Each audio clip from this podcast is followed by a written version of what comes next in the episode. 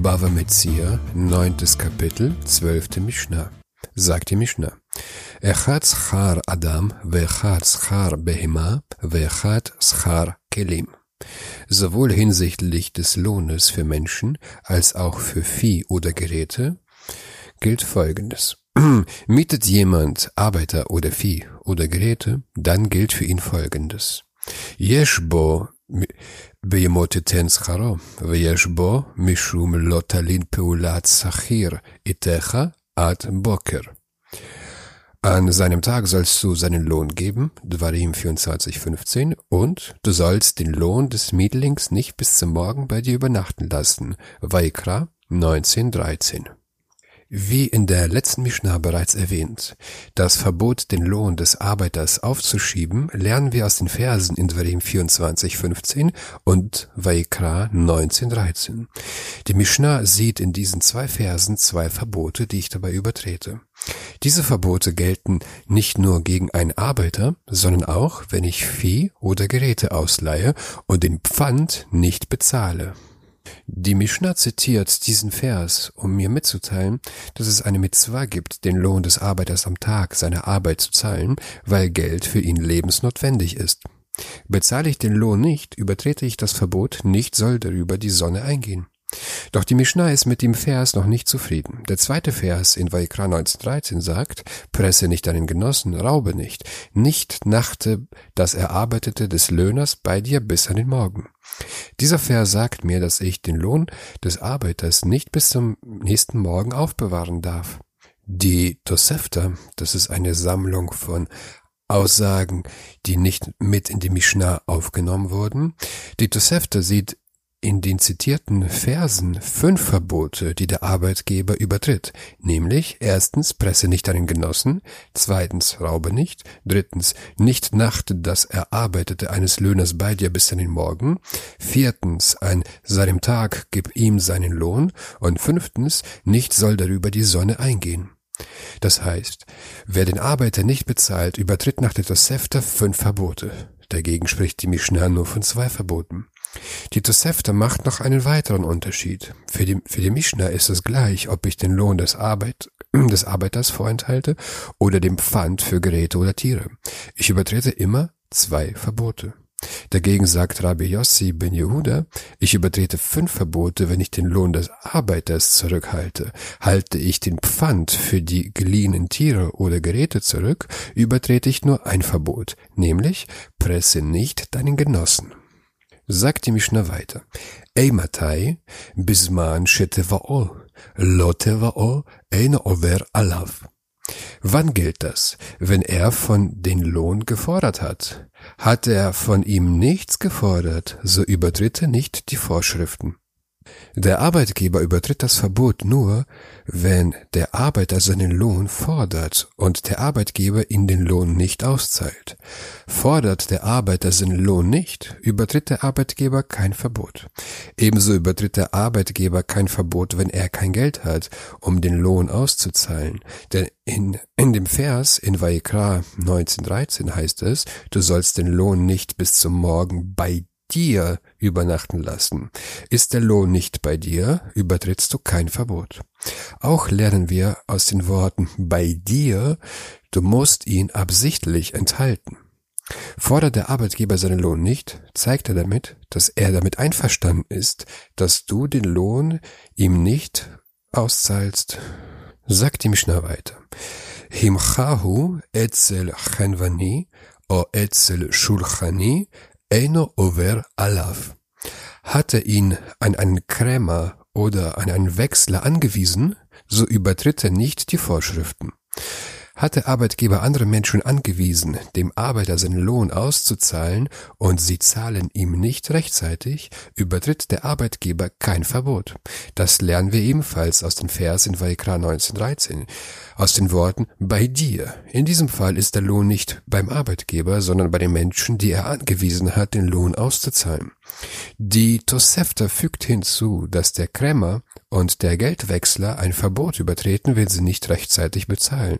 Jedoch nur dann, wenn der Arbeitgeber mit dem Arbeitnehmer keine Abmachung über die Auszahlung gemacht haben.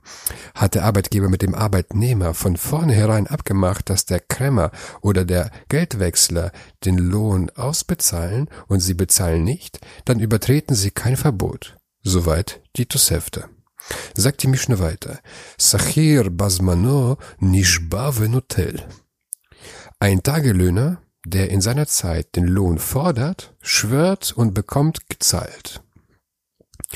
Der Tagelöhner fordert seinen Lohn. Der Arbeitgeber sagt, dass er ihm den Lohn bereits ausgezahlt hat. Der Tagelöhner streitet das ab. Der Tagelöhner schwört einen Schwur, dass er seinen Lohn noch nicht bekommen hat und bekommt nach seinem Schwur den Lohn ausgezahlt.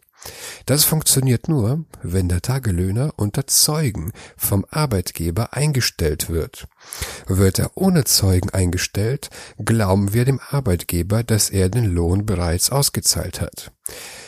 Das hat den Grund, dass der Arbeitgeber die ganze Forderung des Tagelöhners abstreiten könnte, indem er sagen könnte, ich habe dich nie eingestellt. In so einem Fall hätte der Arbeitgeber Recht bekommen. Da aber der Arbeitgeber in unserem Fall sagt, ich habe deinen Lohn schon bezahlt, mit dieser Aussage gibt er zu, den Arbeiter überhaupt eingestellt zu haben. Hätte der Arbeitgeber lügen wollen, hätte er sagen müssen, ich kenne dich nicht und habe dich nie eingestellt. Da er aber schon eine Geschäftsbeziehung zugibt, glauben wir ihm auch, dass er den Lohn ausgezahlt hat. Dies gilt nur in dem Fall, wenn keine Zeugen die Einstellung bezeugen können. Können die Zeugen eine Einstellung bezeugen, muss der Arbeitgeber eine Geschäftsbeziehung zugeben und kann keine Lüge erdichten, dass er den Tagelöhner überhaupt nicht kennt. In so einem Fall schwört der Arbeitgeber und muss nichts zahlen. Avar zmano eino nishba venotel. Ist seine Zeit vorbei, kann er nicht schwören und gezahlt nehmen. Fordert der Tagelöhner seinen Lohn, nachdem die Zeit der Forderung abgelaufen ist, das ist am nächsten Tag oder nach einer Woche, hat er nicht mehr das Recht zu schwören und seinen Lohn zu fordern. Zwar ist der Arbeitgeber noch verpflichtet zu zahlen, falls er noch nicht bezahlt hat, so will die Mishnah lehren, dass wir der Forderung des Arbeitnehmers keinen Glauben schenken. Denn wir gehen davon aus, dass der Arbeitgeber ihn bereits entlohnt hat, um nicht das Verbot zu übertreten, nicht nachte das Erarbeitete eines Löhners bei dir bis an den Morgen. Wir haben also keinen Grund anzunehmen, dass der Arbeitgeber den Lohn nicht bezahlt hat. Im yesh edim shitavao harezenishba venutel. Sind aber Zeugen vorhanden, dass er ihn zur Zeit gefordert hat, so schwört er und bekommt gezahlt. Können Zeugen bezeugen, wie der Tagelöhner zur rechten Zeit seinen Lohn gefordert hat und wie der Arbeitgeber ihm versprach, den Lohn später auszuzahlen, es aber nicht tat, dann schwört der Tagelöhner und bekommt seinen Lohn. Yesh bo mishum beyomot yiten Hinsichtlich eines Beisaßkonvertiten gilt die Vorschrift, an seinem Tag sollst du ihm seinen Lohn geben. Der Beisaßkonvertit oder Gertoschav ist ein Nichtjude, der auf sich die sieben nochidischen Gebote genommen hat. Jedoch er ernährt er sich von Tieren, die nicht koscher geschlachtet sind, weil er kein Gebot hat, den Gesetzen von Kashrut zu folgen. Dem Gertoschaf muss der Arbeitgeber den Lohn noch am selben Tag auszahlen, wie es heißt in Varim 24,15, du sollst einen armen und bedürftigen Tagelöhner nicht bedrücken, weder einen deiner Brüder noch einen Fremden in deinem Land, an deinem Ort. Am selben Tag sollst du ihm seinen Lohn geben. ואין בו משום לא תעלין פעולת שכיר איתך עד בוקר. aber es gilt seinetwegen nicht die Vorschrift, du sollst seinen Lohn des Mietlings nicht bis zum Morgen bei dir übernachten lassen. Das Verbot, den Lohn über Nacht zurückzubehalten, gilt nur gegenüber Israeliten, wie der Vers sagt in Vaikra 1913, presse nicht deinen Genossen, raube nicht, nicht nachte das Erarbeitete, eines Löhners bei dir bis an den Morgen. Der Vers spricht von einem, von deinem Nächsten. Damit sind immer Israeliten gemeint. Das heißt, die Mishnah geht wieder zu der vorherigen Aussage zurück, dass der Arbeitgeber zwei Verbote übertritt, wenn, wenn den Arbeitnehmer, wenn der Arbeitnehmer nicht bezahlt. Nämlich, nicht nachte das Erarbeitete eines Löhners bei dir bis an den Morgen und an seinem Tag gib ihm seinen Lohn, nicht soll darüber die Sonne eingehen. Das gilt nur gegenüber einem Israeliten. Ist der Arbeitnehmer ein Nichtjude, übertritt der Arbeitgeber nur ein Verbot, nämlich an seinem Tag gib ihm seinen Lohn, nicht soll darüber die Sonne eingehen. Wie wir gesehen haben, geht die Tosefta von fünf Verboten aus gegenüber einem Israeliten und nicht von zwei wie die Mishnah. Was den Gertoschaft betrifft, geht die Tosefta von zwei Verboten ihm gegenüber aus, nämlich presse nicht einen Löhner und an seinem Tag gib ihm seinen Lohn, nicht soll darüber die Sonne eingehen. Und was ist der Unterschied, ob er zwei oder fünf Verbote übertritt? Praktisch gesehen gibt es keinen Unterschied, da der Arbeitgeber vom Gericht nicht bestraft wird. Der Arbeitgeber hat die Pflicht zu zahlen, bis er bezahlt.